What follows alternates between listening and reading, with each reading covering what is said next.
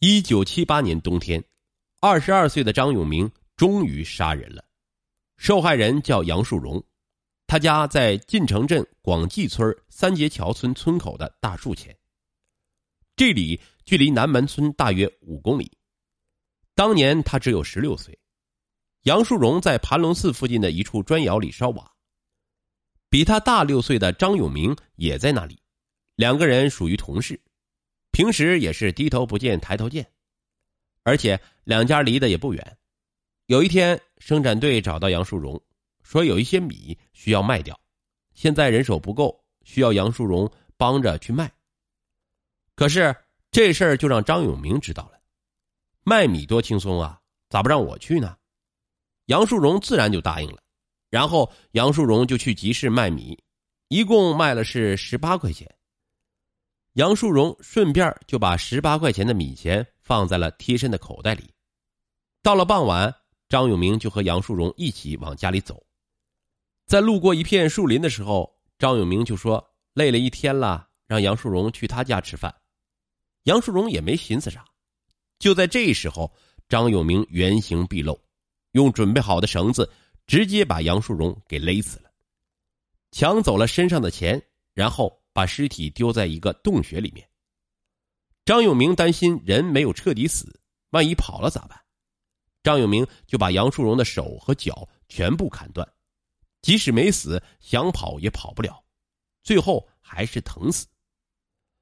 四十六岁的杨凯是杨树荣的父亲，这位参加过边境剿匪的解放军老兵，保卫了祖国的安定，却保不住自己儿子的生命。作为家里的老大失踪，杨凯是焦急万分。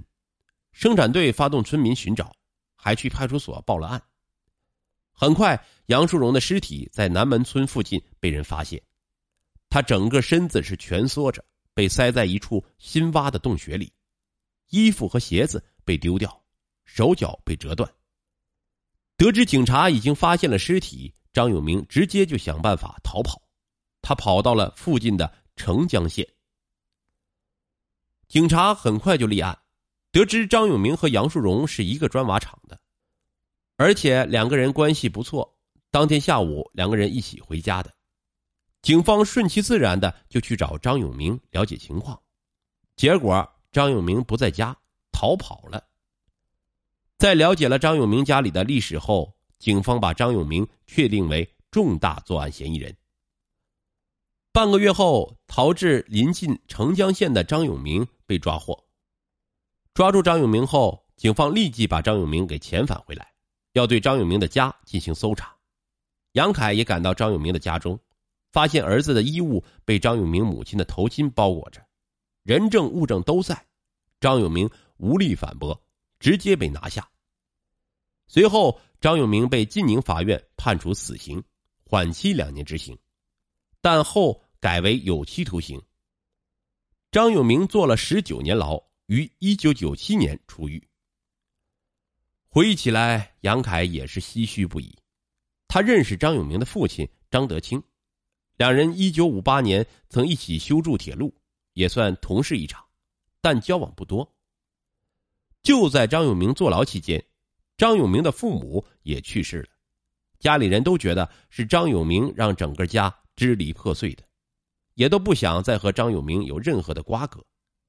他大哥到临县做上门女婿，大姐嫁到外地，长期坐牢，加上年纪越来越大的张永明，身体也是每况愈下。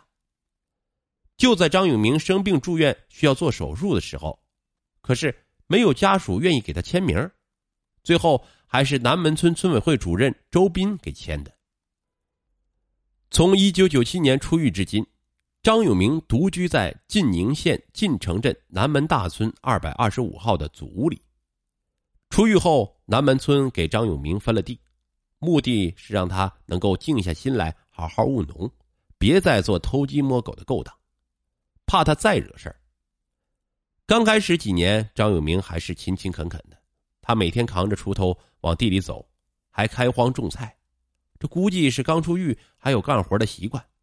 再加上监狱的滋味，他还记忆犹新，所以他不敢再做杀人的事情。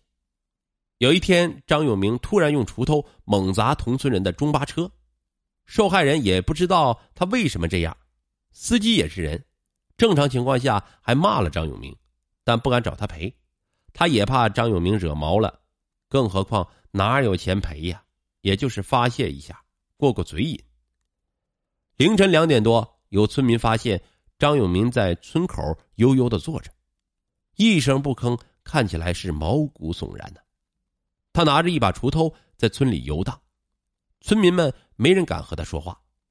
这样的表现已经很明显了。张永明自身的问题和家庭的破碎，让他变得更加无情。二零零七年五月一日，十二岁的小学五年级学生李汉雄放假了，打算到家里的菜地帮父母干活。种菜是当地农民的主要收入来源，相比于种水稻而言。种菜是比较赚钱的，因为那时候广东、广西一带的人都来晋城这边批发蔬菜，然后再销往全国各地。所以那个时候晋城一带种菜还是非常不错的经济来源，不然张永明也不会种菜。李汉雄呢是李玉东唯一的儿子，家里的独生子，所以李玉东夫妻俩。是对自己的宝贝儿子特别的疼爱，平时是小心的呵护着。每年到了五月，基本上天气也就热了。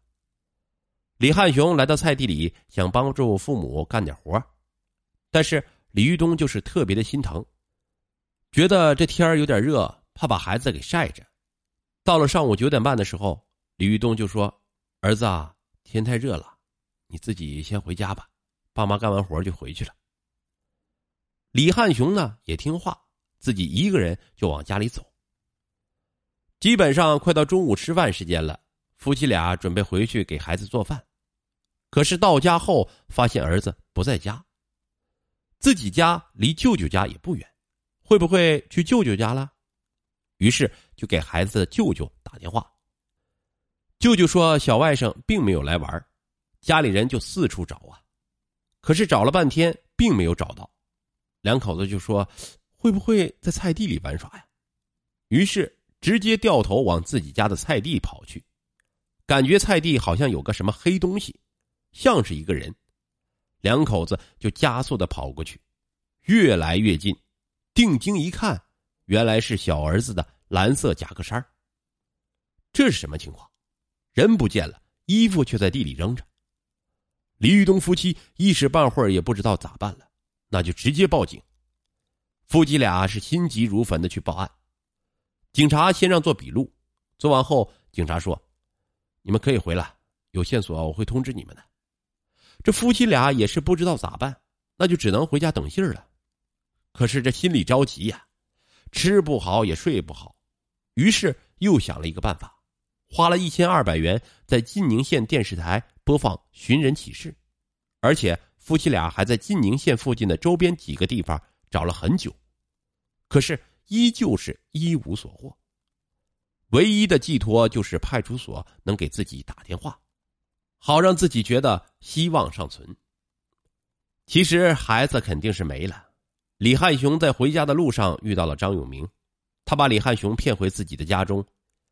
张永明悄悄尾随到李汉雄后面，直接用绳子勒住脖子，把李汉雄给勒死了。张永明生平有两大爱好：下棋和养狗。每次把人带回来的时候，家里的狗就会叫。弄死之后不会马上进行分尸，为了安全，他都是每天深夜进行分尸。由于动静太大，家里的狗总是一直叫，于是张永明都会把电视的声音开到最大。狗叫和电视机的声音直接可以盖过杀人分尸时的下刀声，特别是砍骨头的声音。这样的嘈杂声，隔壁邻居其实都听得见，而且听过很多次。但是由于大家都知道张永明家都是杀人犯，所以也就没有人去敢招惹他。由于都不知道张永明家在干嘛，所以也就没人去报警，这让张永明觉得很安全，万无一失。分尸后，张永明会把大腿肉进行腌制和悬挂，用他的话就是做腊肉。